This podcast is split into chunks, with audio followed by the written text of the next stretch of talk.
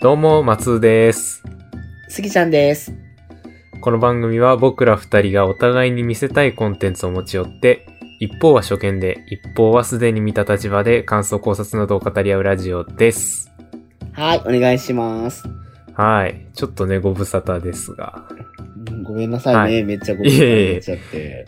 こちらこそ、こちらこそ。いや、なんかね、そうそう。なんかでも、前回が、えー、タイガーバニーのね、うんうん。あの、なんかもうちょっと遠くになりにけりって感じですけど、完結記念というか、うんうん、あはいのーまあ、全部見終わっての感想みたいな回でしたけど、はいはいはい。はい。えー、今回からね、新しいアニメ見ていこうかなと。 すごい世界観が変わったよね。あははそうですね、あのー前、前回じゃない、あの、ちょっと前から予告してた通り、タマコマーケットというね、えー、うん2013年ですね、2013ですね、た多分ね。あのうーんまあ、スギちゃんは初見で。で、はい僕は当時、放送してた当時見てたんで、うんうんうんえー何回目かっていう感じで、みそれぞれ見て、なんか感想とかを話していければなと思っております。うんうんうんうん。じゃあ、なんかもう、そう、これ、打ち合わせというかね、この、撮る前にちょっと話してる時でも、もうスギちゃん感想がもう溢れちゃって、 うん。そうなのよ。ここぼれちゃって。話が変わりすぎてね。 うん。いろいろ喋りたいこといっぱいあるっぽいんいくで。いくらでも出てくるのよ。今 も喋りたいのを我慢しとっと黙ってるようにしてるのよ。 じゃあもう早速いっちゃいましょうか、本編の方にね。はい、お願いします。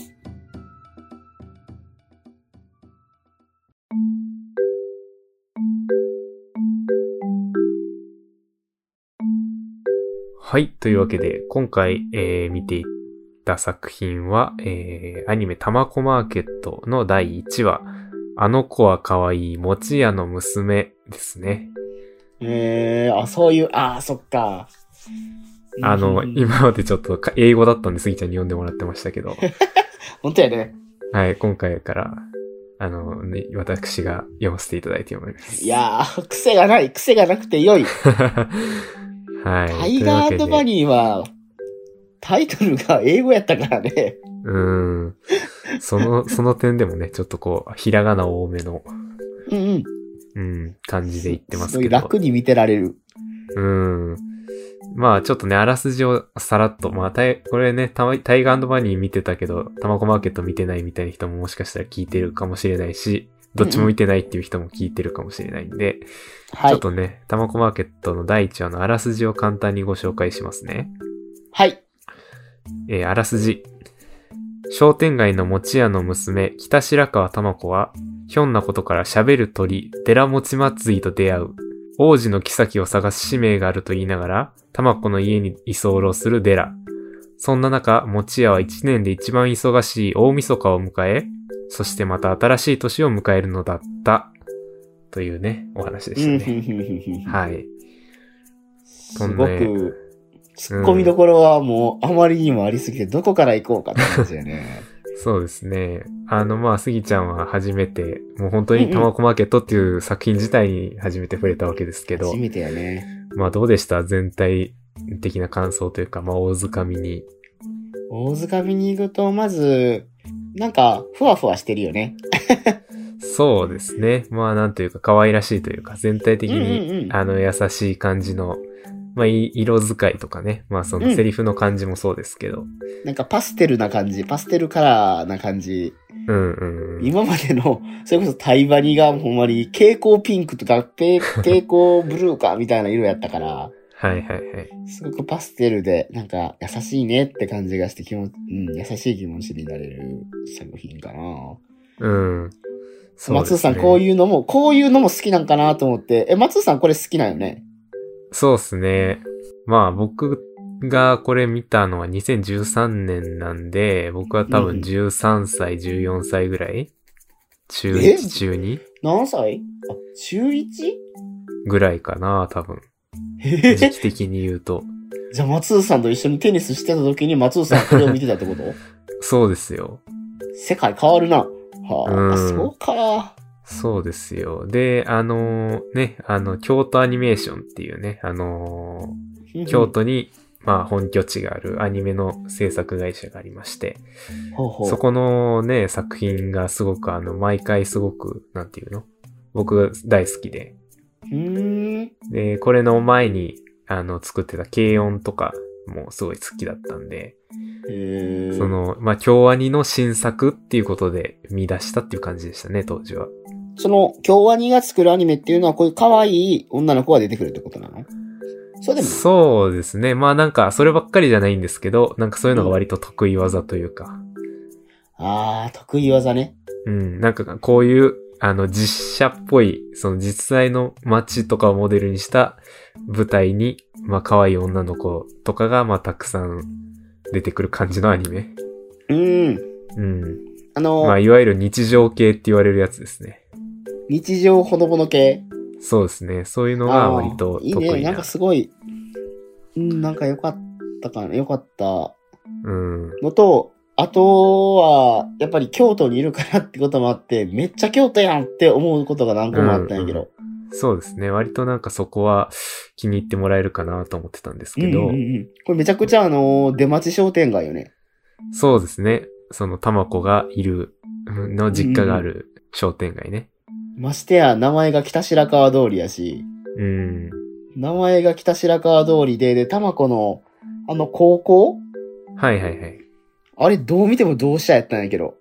あー、なんかね、違うあの、一応ね、モデルがあるらしあくどて、こあなのそこの高校が、えっ、とね、これがね、聖母女学院っていう学校らしくて。聖母なんあれ。そうそうそう。僕はあんまりピンとこないんですけど、富士の森京都富士の森富士の森にあるんですよね。うんうんうん。伏見区で。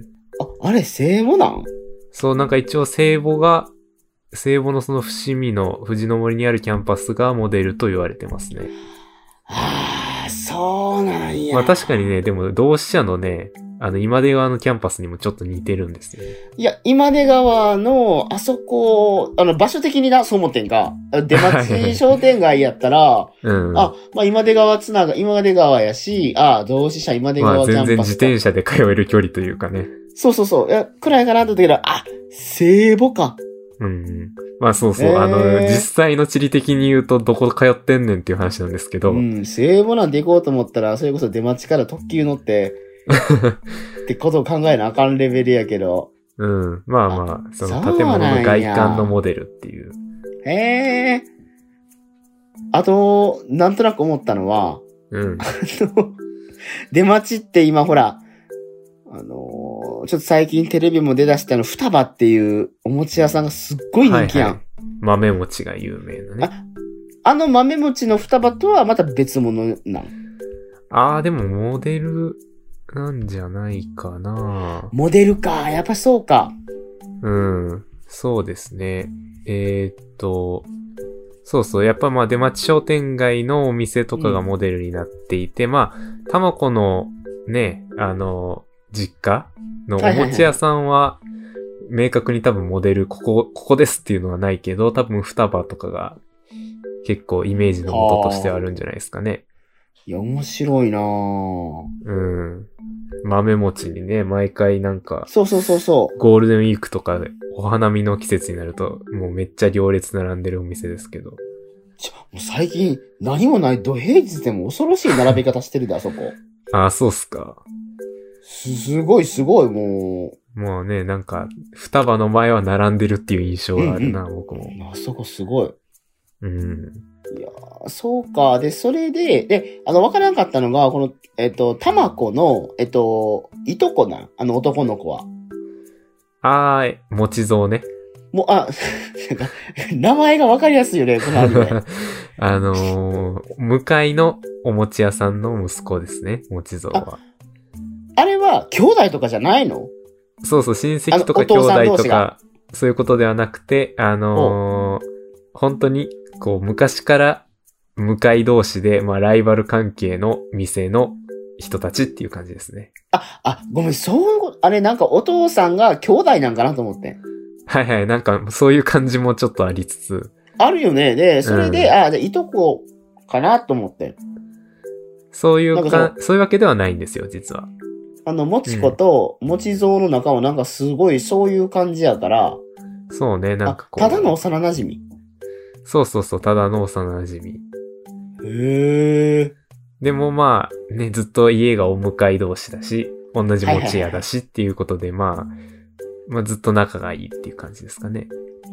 なるほど。うん。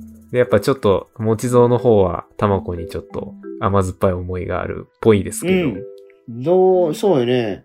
うん。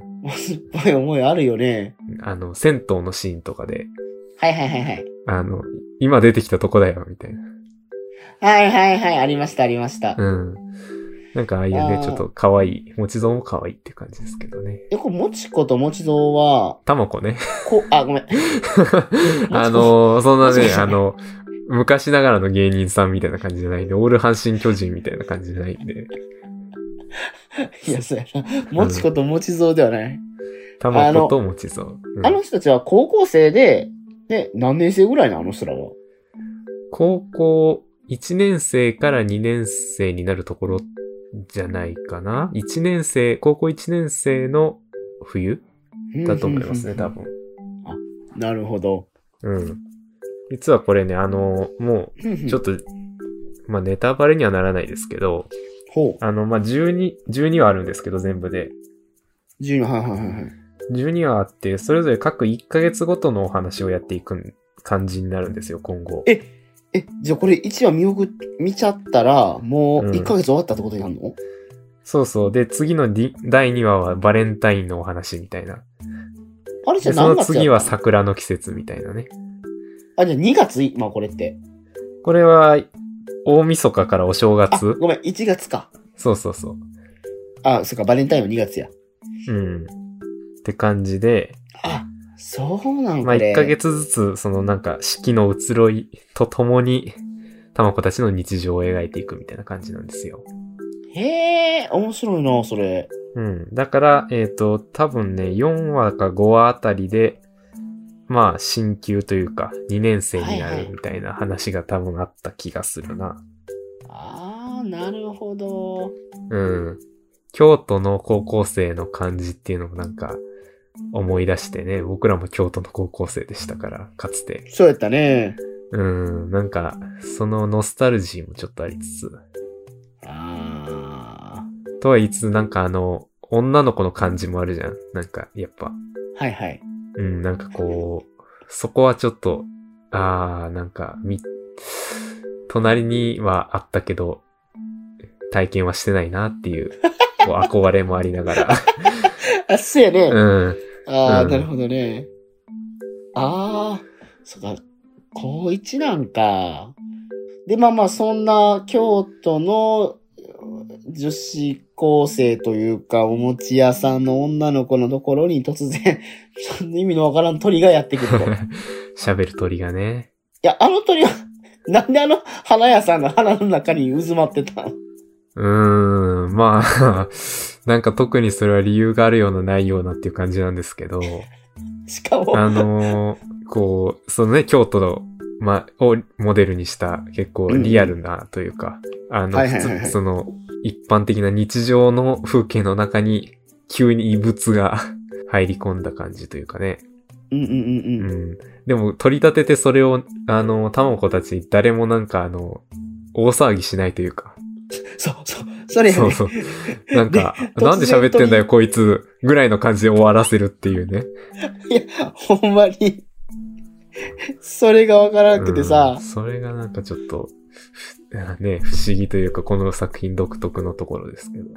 なんかそれで突然なんか頭の上に乗ってきたのに、うん。なんか全然優しく受け止めてあげてるから、あ優しいと思ったんやけど、 おかしいやろと思ってさ、鳥、で、しかもなんか鳥がそんなちっちゃい感じの鳥じゃなくて結構なんかブヨンとした鳥やん、あの人。そうね、タマコの顔ぐらいありますからね。しかも謎のすごい上から目線やんか。うん。王家の鳥だって言って。そうそうそう。かね、それも、うん。すごい俺様感があるやん。しかもいい声だしね。そうや。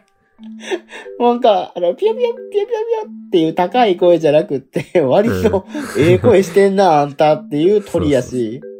ね、あの、山崎匠さんっていう声優さんですけど、へあえ。の、結構、鳥役をやることでおなじみっていうね。え、そうなんそうなんですよ。あのー鳥役って他何があんのあの、例えば、島次郎のはいはい。仲間の鳥、トリッピー鳥ピーの声をややられてますね。じゃあもう鳥な、鳥の人なんや。そうなんですよ。で、あと、最近で言うと、鬼滅の刃でも、ほう。ほう。あの、その主人公の炭治郎たちに伝令を伝えるカラスほう。の役をやられてましたね。 ええー、ちゃんと見てへんしわからんけど、マジで鳥の人やん。そう、なぜか鳥に、鳥役に縁がある声優さんなんですけど。 めっちゃ面白いやん、それ。そうそう。でもね、なんか、他のアニメとかだと、山崎さんって結構、なんだろうな、2枚目のおイケメンの役とかも結構やられてて、あ、そうなんや。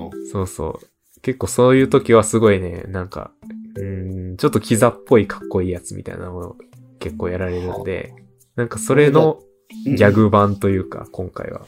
はいはいはいはい。なんか、キザだ、キザであればあるほど面白いっていう。うんうんうんうんうんうん。うん、結構。このタイプの鳥が。キザはダメなのよっていう。へえ、あそういうことか。で、この鳥は、その、何を、なんかその、何お妃を探すとかなんか、そうですね。王子の妃を探しに来たって言ってましたね。え、ということは、この人は王子ではないのそうっぽいですね。その王家の鳥であると。あじゃあ、召使いってことそうなんじゃないかしらね。ああ、ないや、あそそういうこと、で結局ど、こでもこの人のすごい上からやから、こいつが王子王子様なんかと思ったり、うん。でもまあ王子のために妃を探しに、まあ旅をしてたところ、まあいろいろあって日本に来たっていうことなんでしょうね。ああ、なるほど、なるほど。うん。全然、タマコ、あタマコやったっけはい。タマコはそれに対してさ、なんていうの、突然その鳥が家に上がり込んできて、なんか、お前は私に求婚をしたな、みたいな。うん。求愛行動を貴様は、お前はしたな、したから、なんか、別に良いぞ、みたいなこと言われても、全然何も返さずに、えー、みた いな。で、ええぐらいのテンションでね。うん。なんか、あ、それ優しいなと思って。 うん。で、なんか家のね、人たちとかも、なんうかん最初、なんで喋るんだとか言ってたけども、次のシーンにはもう何にもないような。何にもないねん、もうん。 うあ。それもなんか、まあ、その設定の部分で面白いというか、 いや、鳥喋ってるでって思ってたね。まあ、1話はこういう導入って感じなんかな。ちょよくこの先知らんからあれやけど。そうですね。まあ、なんタマコと、まあ、うんうん商店街と、あと、まあ、デラの紹介っていう感じのお話はいです、ね。はいはいはい。ああの、めっちゃ面白かったし、すごく、ほよよんとできる。うん。うん。リラックスできる。る話でしたでもね。ちょっと見たんやけど、これさ、うん12話しかないのはい、12話しかないです。短すぎてびっくりすんねんけど。いだって、え今度はタイムマニが登場人物長い長いって言うからさ。や、これ登場人物一人一人紹介していけへんくないそうっすね。まあ、あのーなんだろう、商店街のね、人たちとか、おばちゃんとかも含めると結構しょ、け結構な登場人物今回出てきましたし。で、今回あんまり、そんなにいっぱいは出てこなかったけど、あの、うんクラスメートのね、子たちもちょっといたりして、あの、二人か三人。そうそうそうそう、みどりちゃんと友達のかんなちゃんっていうね。おー。まあ、割なんとかこのうんうんたまこ、みどりちゃん、かんなちゃん、あとまあもちぞうっていうのがまあメインのキャラクターっていう感じですかね。ふんふんふんふんふんふん。うん。で友達がこっからなんかあの、7人とかに吹いていくことはないんやな。そうですね。割と、あのーほぼ、ほぼほぼ全員出てきたっていう感じです。今回第一あ、話で。もう全部出てきたんや。うん。へえ。まあ家の人とかも含めて、ふんふんふんふんふんふん。商店街の人たちも大体出てきたしね。おー。あの、うさゆのさ、銭湯はいはのいうさゆのおじいさんとかも結構いいキャラしてましたよね。うさぎのおじいさんどんなしてたっけあの、俺、鳥と喋るの夢だったんだよつって。はいはい、いたいたいたいたいたいたいたう。ん。なんか少年の心を忘れないおじいさん。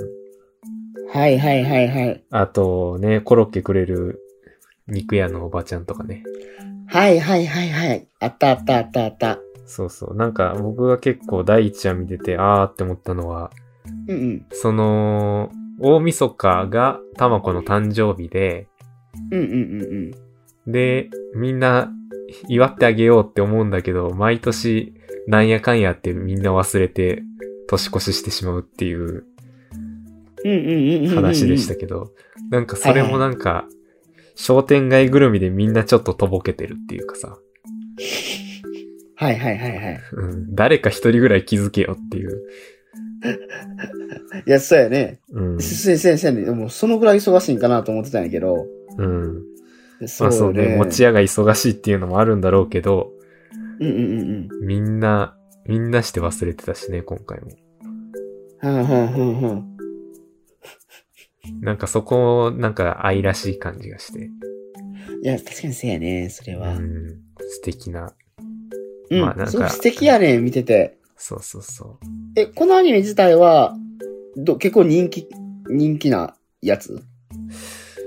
そうですね。どのまくあ、らいの人気やったんうーん、これは、なかなかこう、一言では説明しづらいんですけど、ほうまあほうほうほうーん、そんなね、みんな知ってる大人気作って感じではないですね。う。あの、前見てたタイガーバニーは、まあアニメ好きな人だったら割と名前は聞いたことあるみたいな感じなんですけど、ーほうほうほうほう。タマコマーケットはまあし知らない人もいるんだけど、まあうん京アニとか、こういう日常系のアニメとかが好きな人の間では割と有名な作品って感じですかね。あーなるほどね当時も、そうそう、あの当時もやっぱり京都アニメーションの新作みたいな感じですごく話題にはなってましたし、あでもまあ2023年になってわざわざ話してる人はあんまりいないんじゃないかなっていう感じですね。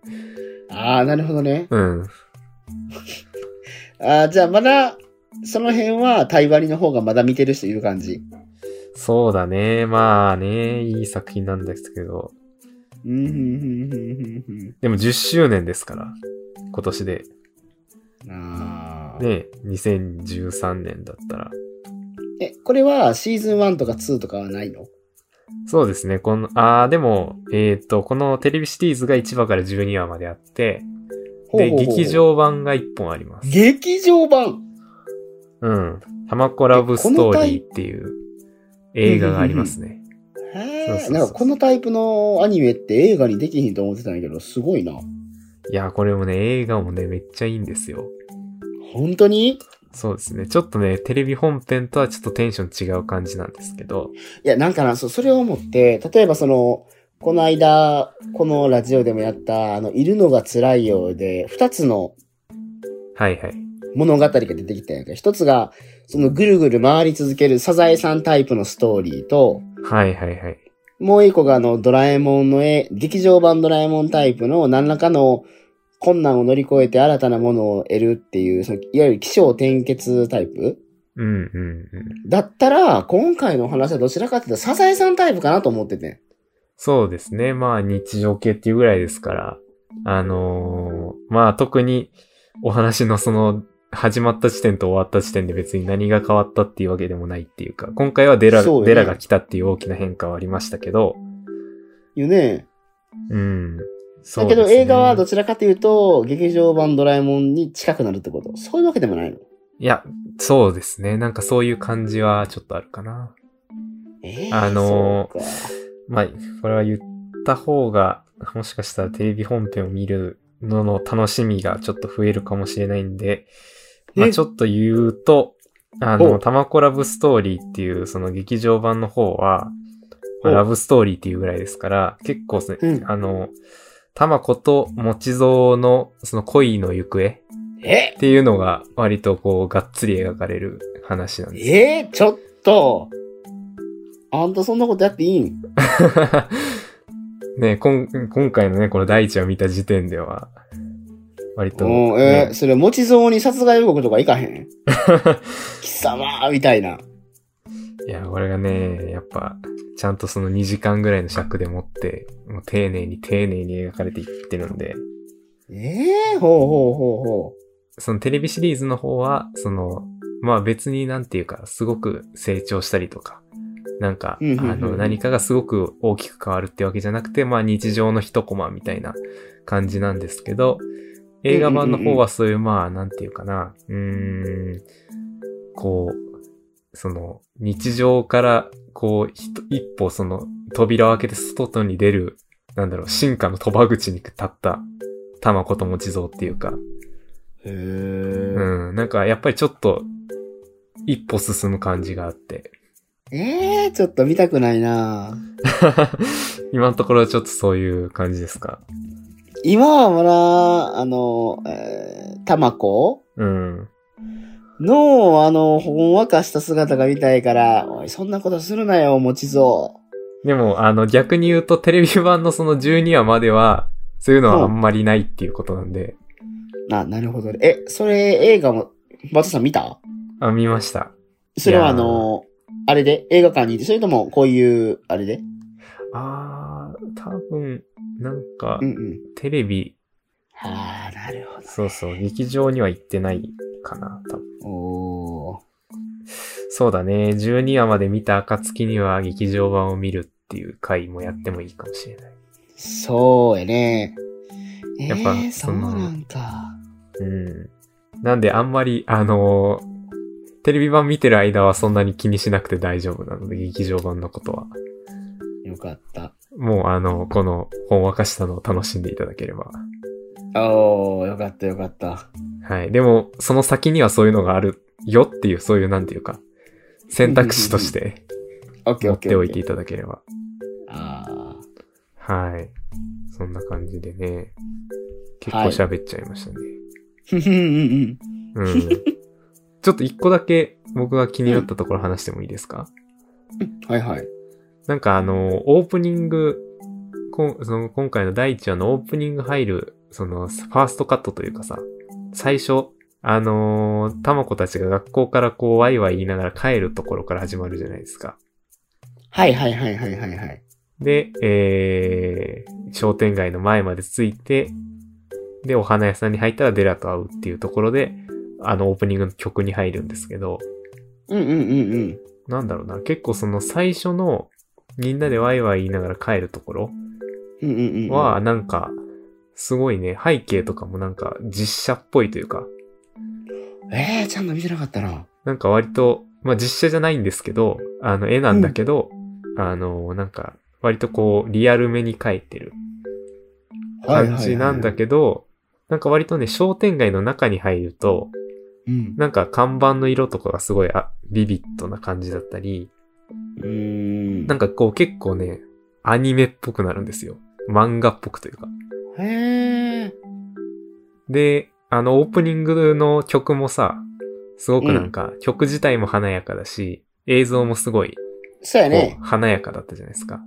うんうんうんなんか、あそこでこう、ふわって一気にこう、なんか、まあ、日本、現代日本の話で、割とこう、超能力とか出てくる話に比べればリアル寄りなんだけど、うん。はいはいはい。でもなんかちょっっと、一種なんかこの商店街っていうファンタジーが立ち上ってくるっていうかね、あのオープニングの曲で。あうん。なんかそこのなんかリアルとファンタジーの、なんかちょうどいい塩梅っていうーのあが、ー、そういうことか。で、まあ、喋る鳥も出てくるし。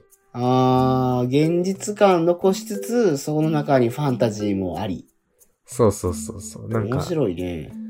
なんかあの、ちょっと漫画っぽい商店街の中だったら、まあ喋る鳥がいても大丈夫かなっていう気もするというか。ああ、じゃあそこでうまく、なんて言うんだろう。視聴者を導いていってくれてる感じなんかな。うん、なんかそれはね、今回見てて感じましたね。はあ、なるほど。いや、このアニメは、その対話にみたいに、もう布石を引きまくってるタ イプ。うーん、まあ、なくはないんですけどね。なんか1話見てると、ああ、そう、そうか、みたいになることもなくはないんですけど、あんまりそれは、あの、気にしないでも、全然大丈夫っていう感じですなるねほ。ど、なるほど。